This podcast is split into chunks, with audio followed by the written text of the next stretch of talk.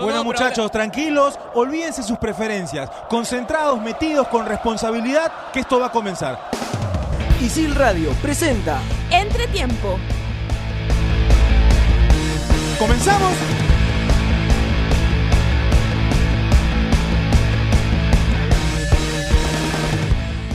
Hola, hola, ¿qué tal? Los saludamos una semana más desde su programa favorito, Entretiempo. Estamos aquí para hablar el día de hoy, eh, me parece que el tema más importante de la semana, la participación de Perú en el Sudamericano Sub-20. Lamentablemente el día de ayer Perú cayó con Paraguay por un gol a cero. Vamos a estar comentando con la mesa, con Saúl, con Gabriel, eh, las incidencias de este partido, también un poco escuchando eh, las explicaciones que tiene Daniel Amet, el entrenador de esta selección sub-20. Pero sin más, voy a pasar a presentar a mis compañeros. Buenos días, Saúl. ¿Cómo estás, Mae? Buenos días. Buenos días a ti, buenos días para Gabriel, a, la gente que está en cabina, al profesor, al profe hoy. Un saludo para Pablo Caña, que, no ha venido hoy, está mal de la muela, dice. Eh, y ya se sacó la curita, ¿no? ¿Te acuerdas que la semana pasada tiene una curita acá? Ya, ya se la sacó, y ahora está con la muela.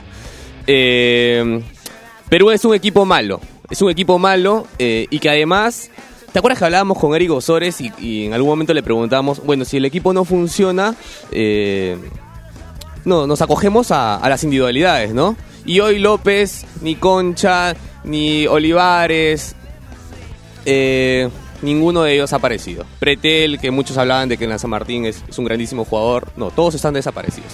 No nos podemos acoger de las individualidades y como, como equipo no resolvemos ni...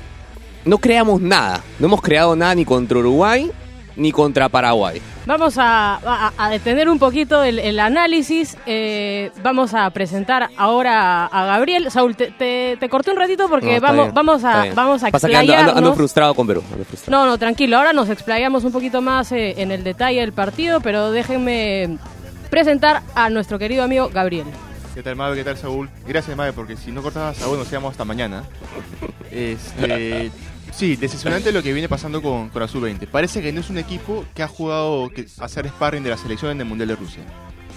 Parece un equipo que, que no es el, la selección que jugó los dos partidos previos con Uruguay de preparación. Es un equipo totalmente distinto, un equipo que no juega nada. Creo yo. Vamos a ver, eh, creo que coincide un poco con, con, ambos, con Saúl, con Gabriel. Me parece que Perú ha, ha decepcionado Veníamos de conversar semanas anteriores eh, sobre el desenvolvimiento de esta selección que ha tenido partidos de práctica, ha sido sparring de la selección mayor en Rusia y teníamos algo más de expectativas eh, que ya iremos tocando y, soltando durante el partido. Somos alumnos de periodismo deportivo de ISIL. Eh, estamos una semana más, como les comentaba, en Entretiempo y les comento que nos pueden seguir en Spotify semana a semana para que puedan interactuar con nosotros. Esperamos que, nos dejen sus comentarios para poder ir tocando estos temas a lo largo del ciclo. Y además nos pueden escribir a nuestras redes sociales. ¿Cuáles son tus redes sociales, Mabe Bueno? Mis redes sociales son Mabe Rayita Bajo Bueno en Instagram, por favor. ¿Y al señor Saúl Quiroz? Saúl Quiroz 8. Al señor Gabriel Rey, al joven Gabriel, perdón. Lingley. Gab Rey Lindeley, todos juntos. Puedes deletrear para que la gente, claro. Gab ya. Rey ya. Lindeley. L-I-N-D-L-E-Y. Ok. ¿Ustedes quieren escuchar a Med o no? Porque, porque mucha gente habla de que no. A ver, lo escuché a Gabriel muy fuerte decir que, que la selección no juega nada, a Saúl decir que es un equipo malo y a Mabe decir que, está de acuerdo. Sí. Sí, es verdad, es verdad. Es verdad. Así que vamos con las declaraciones de Daniel Amet el día de ayer, luego de haber eh, caído 1-0 con Paraguay por la tercera fecha del sudamericano. Vamos con Daniel Amet.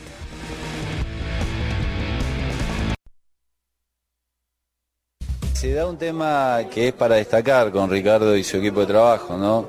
Hoy la selección mayor está totalmente integrada a, las selecciones menores eh, y la prueba es eh, el viaje a Rusia con un grupo de sparring, la prueba es que todo el proceso de eliminatorias y, el actual de, partidos de, FIFA, de fecha FIFA, siempre la selección mayor trabaja con grupos de sparring eh, en este caso, como tuvimos que viajar al torneo de Venezuela, se quedó entrenando con la sub-18. Entonces es, una apertura que la verdad es, admirable, eh, muestra la calidad humana y también profesional que tiene Gareca y su equipo de trabajo.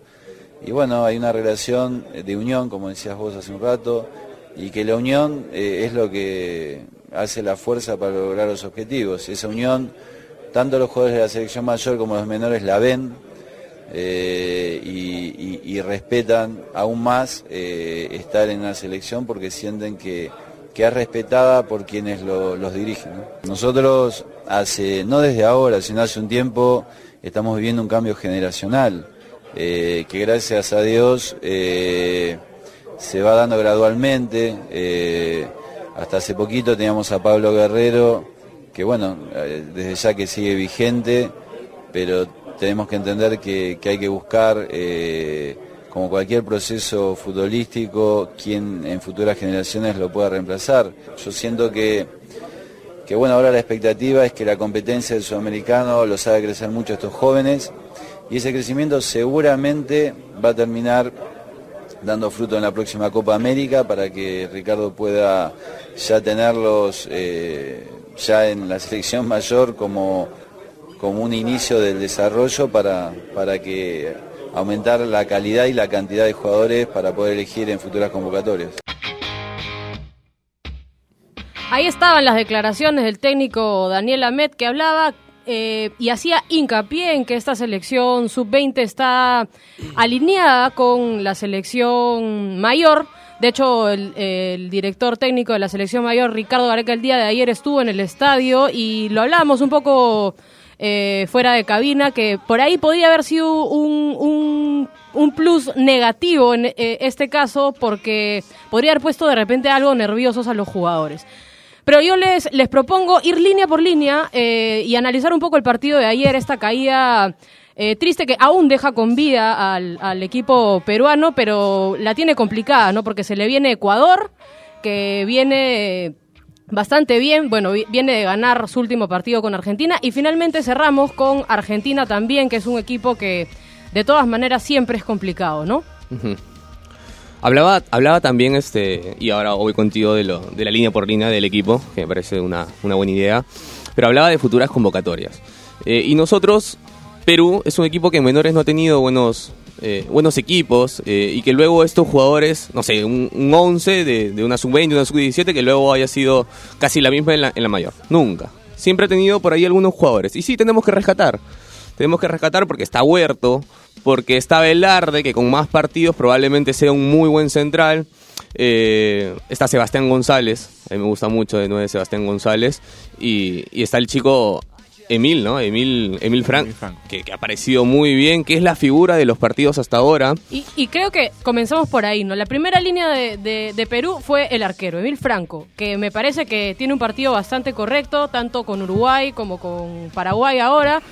De hecho, el primer gol, o el único gol, el, gol paraguayo, viene de un error de, de Emil Franco que no puede ir a la pelota con seguridad y la termina chocando en, en- en la rodilla, se ter- termina dando cier- cierta, ciertas licencias la, la primera línea de, volantes de Perú y termina por eh, generar un golazo el, el jugador paraguayo, ¿no? Pero fuera de ese error puntual, me parece que Emil Franco ha, cumplido una, buena labor, siendo seguro, yendo pelotas al ras de, manera segura y eso le da un poco de confianza a los demás jugadores del equipo.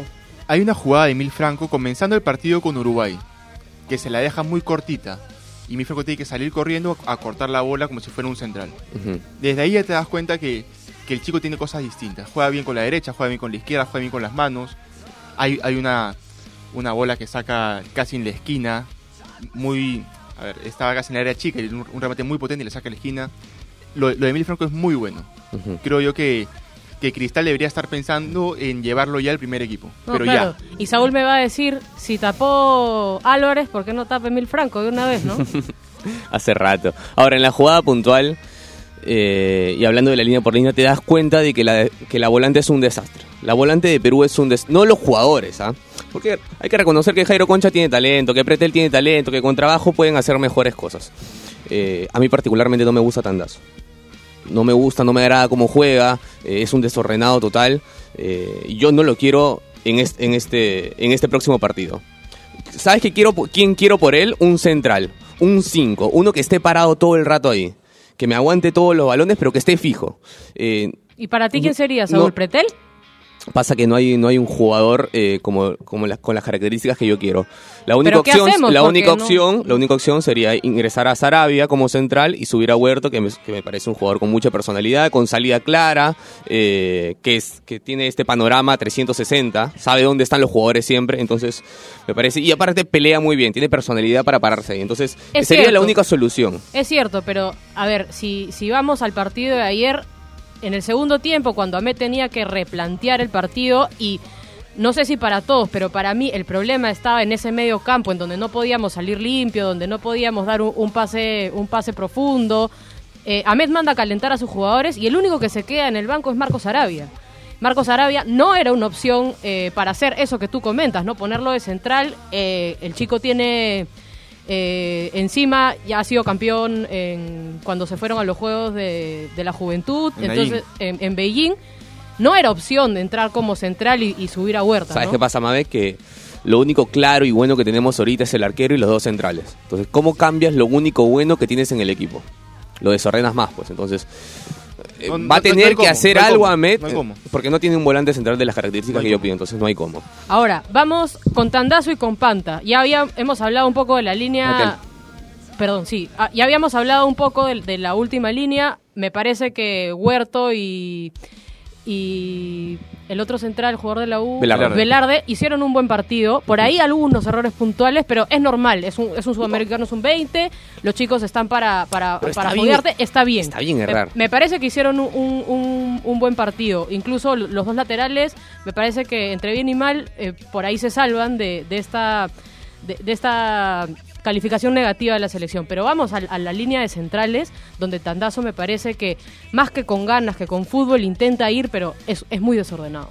Sí, no sé, no sé si tienes una opinión de Tandazo tú, porque te vi una cara extraña cuando, cuando dije lo de Tandazo, pero hay jugadas puntuales en las que Tandazo, eh, más allá de que sí muestra cierta eh, ganas de ganar la pelota, pero no tiene eh, claridad, no tiene... Que más con ganas que con fútbol. es- Exacto, o sea, eso, ¿no? Es que, es que se lo pasa, yo creo que Tandazo con un jugador al costado que sea más ordenado en la marca puede ser otras cosas. Tal vez. Pero ese es el problema, que, que no hay alguien ordenado ahí. No hay, no hay alguien que, lo decía Maven antes de entrar a la cabina, no hay un Yotun, alguien que te reciba la bola y te la dé limpia. Alguien que, que juegue con Tandazo, que juegue con Pretel, que juegue con Concha. Concha desaparecido. ¿Sabes qué me el, el jugador revelación del año pasado en, en el torneo local no aparece en la Yo, yo estoy pensando que todavía es la lesión, o sea que por ahí se está terminando de recuperar. No sé si estuvo para los 90 minutos. Eh, y ojalá sea eso, ¿no? Porque tiene que aparecer más concha. Pero me molestó mucho la jugada ayer de Tandazo y con eso termino de, de explotar con él porque dije, no está haciendo las cosas bien. Ahí terminas de matarlo. Sí, ahí termino de matarlo. La jugada precisa contra Paraguay, donde espera la pelota, pivotea a Concha para Tandazo. Y Tandazo espera el balón con la pierna levantada. Pero no es que vaya con la pierna levantada hacia, hacia el balón. Él espera con la pierna levantada hasta que la pelota llegue a él. Y ese es un error de concepto com- completamente. O sea, no puedes hacer eso dentro de un partido. Al menos anda a chocarlo y creas la falta. Porque estaba tenía toda la libertad el paraguayo para pegarle. Y, probablemente iba a ser gol, fue gol finalmente. Entonces, con eso terminé de, de reventar con, con Tandazo, no me agradó. Eh, pero bueno, son, son errores que, que probablemente se pueden resolver, ¿no? Hoy tiene que resolverlo. Ahora, yo no, yo no creo que el problema de. Mejor dicho, yo creo que el problema de la selección es un tema psicológico. Yo no creo que haya un jugador que sea malo en la selección. ¿No, crees? No. No, malo, malo, ese no puede jugar al fútbol. De, O los, sea- de los 11 que arrancan, no creo que haya uno malo, malo. Me parece No, que pueden jugar al fútbol, pero me parece que no tenemos la, la, la suficiente capacidad futbolística para competir Yo he hablado de que el equipo es malo, ah, no que los jugadores son malos, por si acaso. O sea, la claro. conformación del equipo y la Una cosa es el equipo y cómo, plantel. cómo está saliendo, cómo está defendiendo, cómo están regresando los volantes. Es malo el equipo. En general es malo. Pero bueno, hay jugadores que individualmente pueden hacer cosas, cosas buenas acompañados correctamente, como dices tú, ¿no? Claro. Y pero- creo que ahí pasamos a la siguiente línea de volantes, donde por ejemplo está Marcos López, que fue casi una revelación. eh, No sin- fue la revelación. Ya fue la revelación de- del año pasado eh, con Cristal, campeón, terminó yéndose a, a jugar a, a- Atlanta, a- al Atlanta en, en Estados Unidos. Me parece que es un muy buen jugador. eh, tiene ahí, muestra sus chispazos, pero incluso con él no termina de, no termina de engranar con sus demás compañeros en, en la selección y le pasa lo que le pasa a la selección mayor y un poco detenerme en esto, ¿no? Los dos seis, que en la selección mayor son o, Te- o Aquino y Yotun, tienen características bastante definidas. Un volante 6 ancla que roba todas las pelotas y un volante Yotun que tiene marca pero mejor lo hace cuando empieza a repartir ese balón. Eso nos hace falta. Y si vamos a la, a la segunda línea de volantes, tenemos a un Flores, a un Carrillo, y el día de hoy tenemos a Marcos López y a Pacheco.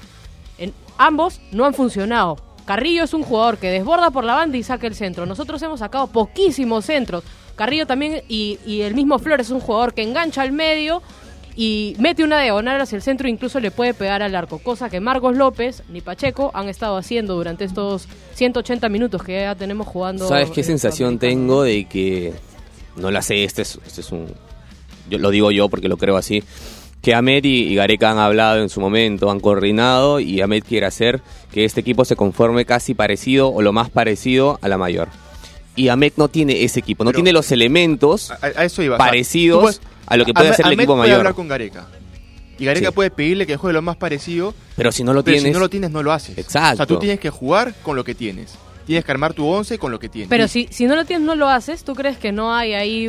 Gareca es el... el, eh, un poco el líder de, de ese comando técnico de las selecciones Sí, claro. menores. Entonces, Sí, si pero- Gareca viene y te dice, Ahmed, ¿sabes qué? Necesito que juegues así. ¿Tú crees que Ahmed le puede decir, no, sabes que va a jugar 4-4-2? no sé si no le puede No, decir que pero no, pero le puede dar una Dile, Oye, mira. ¿sabes qué? Esto es lo que tengo. Con lo que tengo no puedo jugar lo que, lo que tú quieres. Exacto, porque no tengo los jugadores ideales para hacer ese funcionamiento.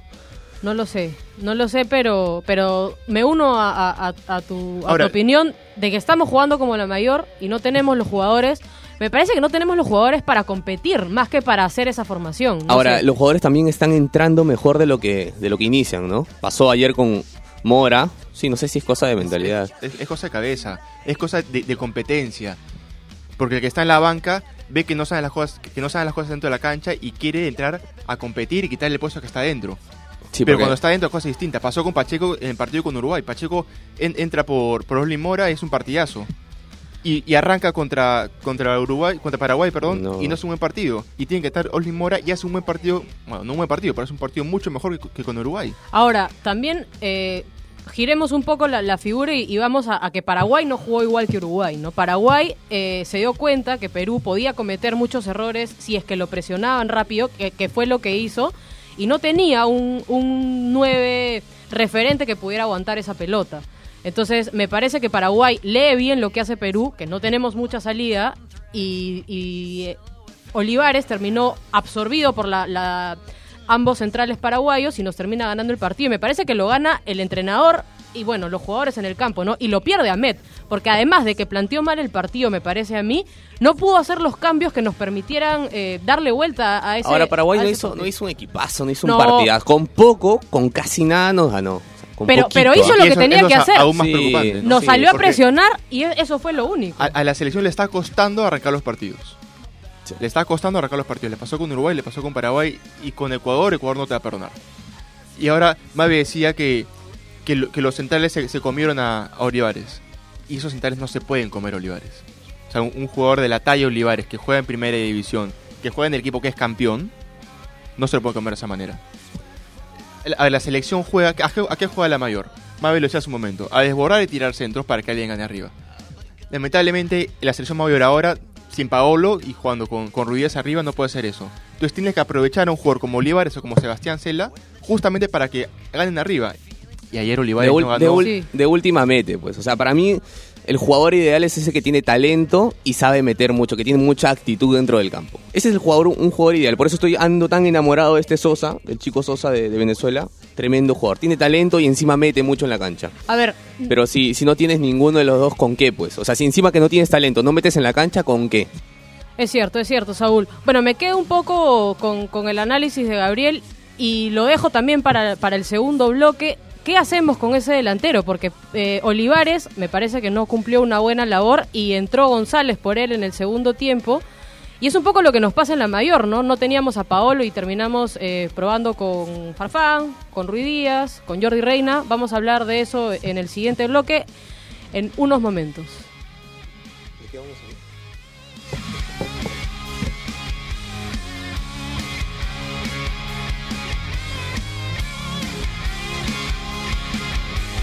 En ISIL pensamos en tu empleabilidad y tenemos una propuesta ideal para ti. 21 carreras, acreditaciones internacionales, convenios académicos y horarios flexibles. Cuotas desde 590 soles. Estudia en ISIL y aprende haciendo.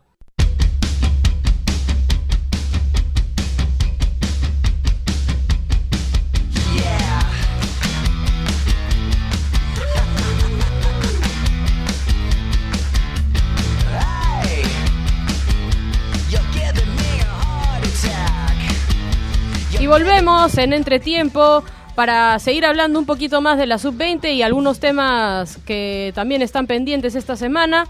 Eh, antes del- de, la pausa hablábamos sobre el cambio que, que- que hizo Ahmed de los delanteros. Yo sí me quería detener un ratito porque me parece que González le gana la pugna por el puesto de 9 a, a- a Olivares. Sí. Me parece que va a tener que arrancar contra Ecuador si no queremos eh, seguir jugando de la manera que estamos jugando porque es el único, me parece a mí, que puede aguantar estas, estas pelotas aéreas que le están enviando los, los volantes. ¿no? Es más, Ahmed, después de- del partido en conferencia de prensa, él dice que una de las ideas de juego de, de este partido era jugar con el 9 y que el 9 reparta, gane arriba y juegue el segundo balón con los volantes o que vaya por los laterales. Con Olivares eso claramente no va a pasar. No pasó con Uruguay y con Ecuador menos. Entonces, si quiere seguir jugando de esa manera, tirando las bolas al 9, el que tiene que arrancar es, es Sebastián Gómez, este, González Cela. Eh, Totalmente cierto. Partido Bueno, mañana, ¿no? Partido de mañana, sí, justo para recordarte, recordar a los que nos escuchan, el día de mañana, jueves a las 3 y 10 de la tarde, eh, nos jugamos una de nuestras últimas chances eh, en este sudamericano, Perú-Ecuador, y el día sábado, también 3 y 10 de la tarde, el último partido y el que esperemos defina la clasificación al hexagonal eh, final de Perú, Perú-Argentina, sábado 3 y 10 de la tarde. Tanque, ¿ese narras o narras el, el contra Argentina? Contra Argentina narra, narra el tanque, ¿ah? Pero si tú quieres que el tanque narre tu gol, si tú quieres que el tanque narre tu gol, inscríbete a Tanqueonato, ¿ah? Tanqueonato, eh, las inscripciones están abiertas, es el 17, domingo 17 de febrero. Y, y pueden inscribirse para que el tanque eh, narre tu, tu gol, o tal vez Eh, narre, eh, se- o se- tal vez, No, ya se le o Argentina. tal vez ya. narre. Ya se le subió Argentina. Espera, espera, sí, sí, sí, sí, sí. Tengan en cuenta que ese campeonato lo organiza Saúl, ¿ah? no yo. La gente, la gente puede pensar cualquier cosa, así que...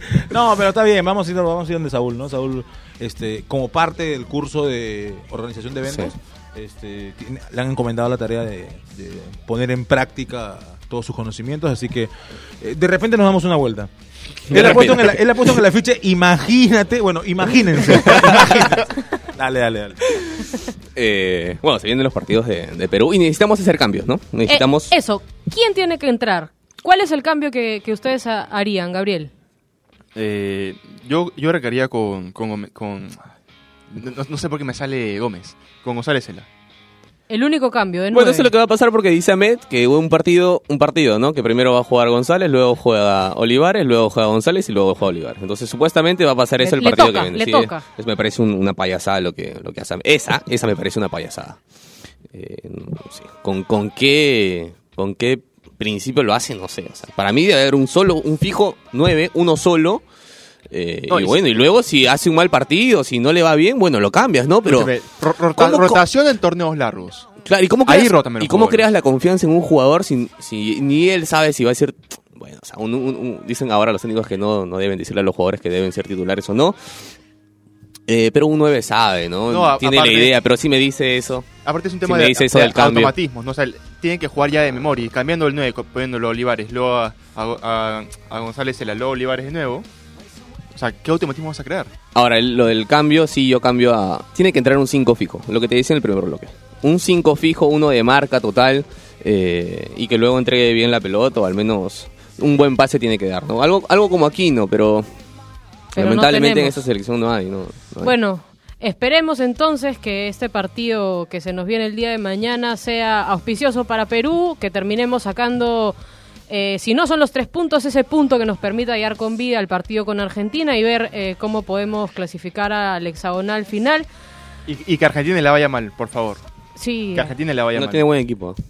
Un desastre el equipo. y, y también Brasil. O sea, eh, eh, me parece que, que uno de los Ya, pero candidatos. ¿sabes qué pasa? Que Uno, cu- uno de los candidatos es Venezuela. E- Eso es lo que pasa con las otras selecciones, ¿no? Con lo que no decíamos, bueno, no aparece el funcionamiento del equipo, listo, tienes la individualidad. Y Brasil tiene a Rodrigo, por ejemplo. Y Rodrigo resuelve, y listo. Te, te- te acoges de Rodrigo en algún momento del partido y con 2 a 0, con dos goles de Rodrigo. ¿Cuánto listo. vale Rodrigo? 60, 60 millones de euros, ¿no? 60 mil. ¿Cuánto ¿Eso vale Concha? Madrid? Este, no, no, no, no, no. A lo que me refiero es, ese tipo de jugadores, eh, tú ya sabes que te, te tienen que dar. Sí. O sea, en algún momento despiertan, ¿no? Porque el primer partido de Rodrigo fue ahí nomás. Pero el segundo ya, no solo por los goles, ¿no? Asumió un poquito más, la pidió un poquito más, la tuvo un poquito Y cuando más. tuvo que resolver, listo. Chau. Sí, es cierto. Solamente para cerrar este tema, voy con las tablas eh, de posiciones. El grupo A, en donde Venezuela está primero, Brasil está segundo, luego lo sigue Colombia, Chile y Bolivia. Ese es el grupo A. Y en el grupo B, donde... Antes de continuar, ¿Sosa o Rodrigo? Sosa el venezolano, ¿eh? o Rodrigo, el brasileño. Para mí, Sosa. Jugadora- jugadorazo. Tú, Sosa. No, Sosa. Y, y el Madrid que no tiene gente que... Digo, bueno, continúa. Y voy con la tabla del grupo B, donde está Perú, en donde Ecuador está primero con seis puntos y nosotros nos jugamos ahí un poco la clasificación el día de mañana. Paraguay está segundo, que nos ganó el día de ayer. Uruguay, al que nosotros le ganamos, está tercero. Perú cuarto y Argentina último. Y hablábamos un poco de eso, que Argentina le está yendo, le está yendo mal, no solamente en mayores, sino ahora también en la sub-20. Ahora, un pequeño detalle de este grupo B. A ver, para los, los- los que usan la matemática van a esperar hasta el final con el calculador en mano. A ver. Los dos primeros del grupo ya jugaron tres partidos. O sea, le faltan descansar a, a esos dos. Ujú. Le falta descansar a Ecuador, le falta descansar a Paraguay. Está súper abierto el, el grupo, ¿no? Sí, Ur- Uruguay descansó, Perú descansó la fecha 2, Argentina descansó la fecha 1. Entonces por ahí te da un poquito más de, de esperanza de clasificar al hexagonal final. Sí, sí, sí. ¿Sabes qué me preocupa? Que comenzaron a hablar de matemáticas. Ese es cuando el juego, cuando nos apartamos del juego, comenzamos a pegarnos a la calculadora. Y eso es lo que, lo que suele preocuparme con respecto al fútbol peruano. Porque una cosa es que tú te preocupes por los puntos porque tienes eh, con juego cómo sostener el hecho de los partidos que faltan.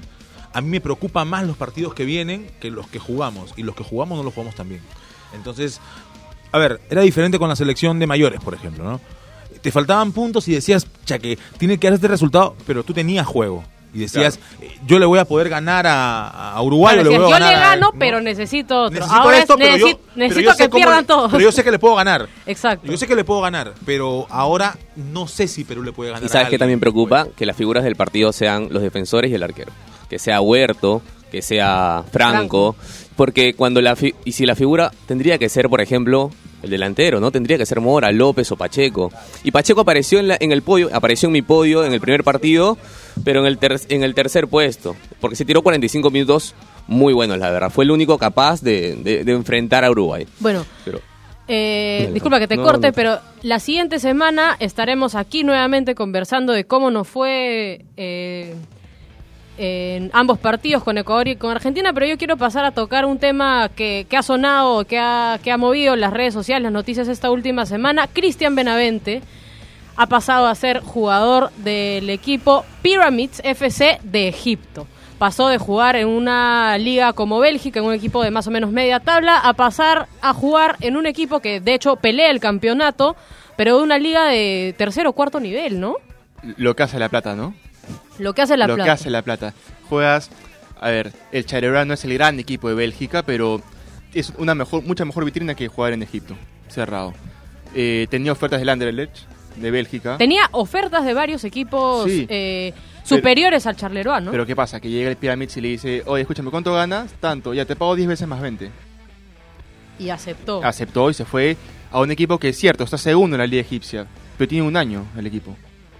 De, de hecho, cambió de nombre. Antes me- eh, no me acuerdo cómo se denominaba el equipo. Lo compraron, pusieron bastante dinero y está ahora, como tú bien dices, segundo con toda la inversión de. es, es típico de, lo que está pasando ahora de la compra de, los- de estos jeques que tienen manejan pero- muchísimo dinero y, y, bueno invierten en, en futbolistas con, con talento que, que, que- que mantienen buen físico, un buen ritmo y es uno de ellos es por ejemplo Benavente, ¿no? que estaba en la liga belga, una de las ligas más vistas a nivel mundial en este momento, porque ¿dónde están ahorita? lo- Tú te fijas en el Manchester City, tiene a De Bruyne. te fijas en Manchester United, tiene al delantero Lukaku, Chelsea tiene a Hazard, no sé, en cada equipo bueno de todo el mundo hay un belga destacando. Claro. Entonces, de que se fijan en la Liga de Bélgica, se fijan en la Liga de Bélgica. Ahora, Benavente tomó una decisión eh, económic- económicamente correcta y futbolísticamente incorrecta, ¿no?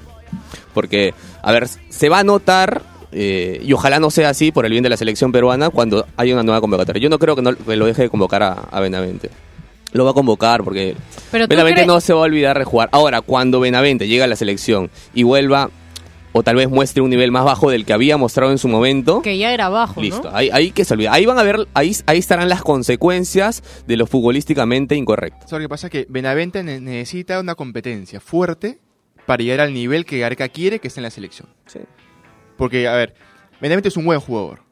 Eso no creo que, que nadie lo pueda discutir. Pero necesita un nivel de competencia fuerte para llegar al nivel que quiere Gareca. Y en Egipto no sé si lo vaya a encontrar. No, no, No sé si lo no, no es, no es una liga. Por, por- por las características que tiene Benavente. Porque, a ver, Carrillo se, se fue a jugar a Arabia. Pero, a ver, eso en, en Arabia te, te exigen mucha velocidad, que es lo que tiene, Gar- que es lo que tiene Carrillo, justamente. Pero yo no sé qué tanto juego puede tener Egipto.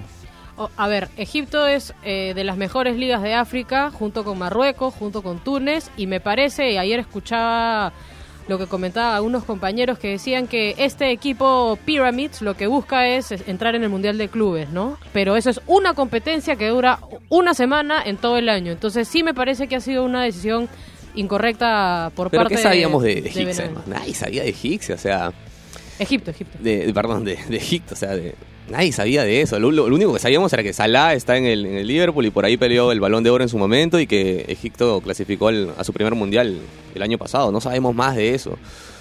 Eh, Ah, sí, tienes razón, Doy. Perdona, perdona. Volvía después de, después de muchos años.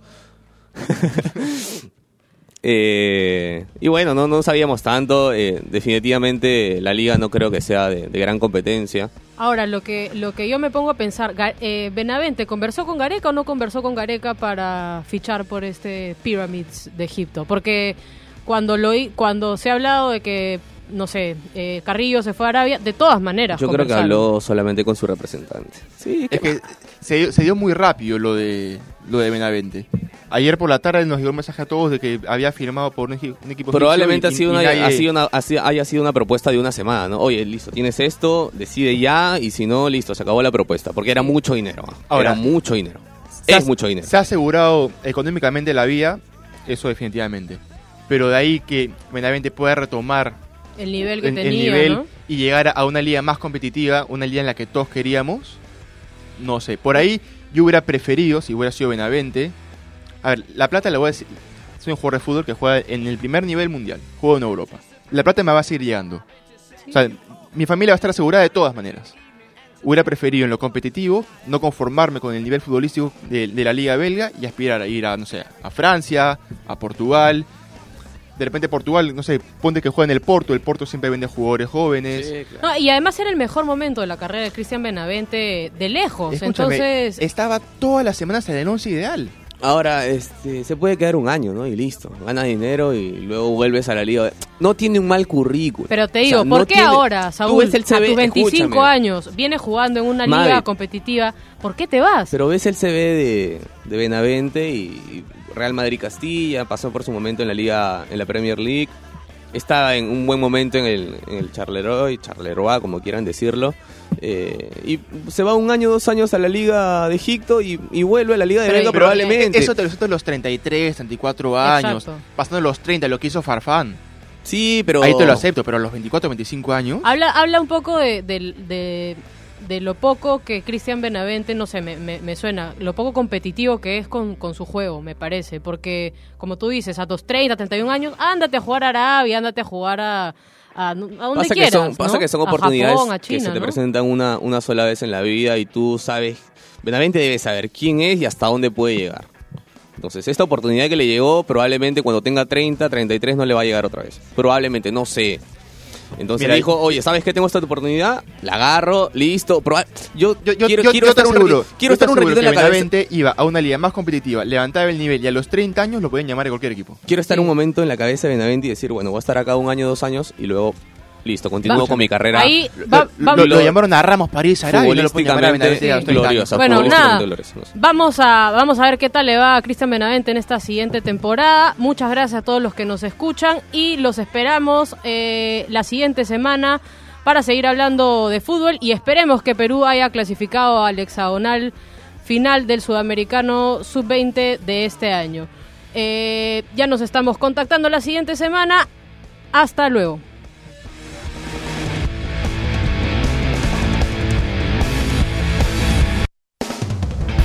Isil Radio presentó Entretiempo.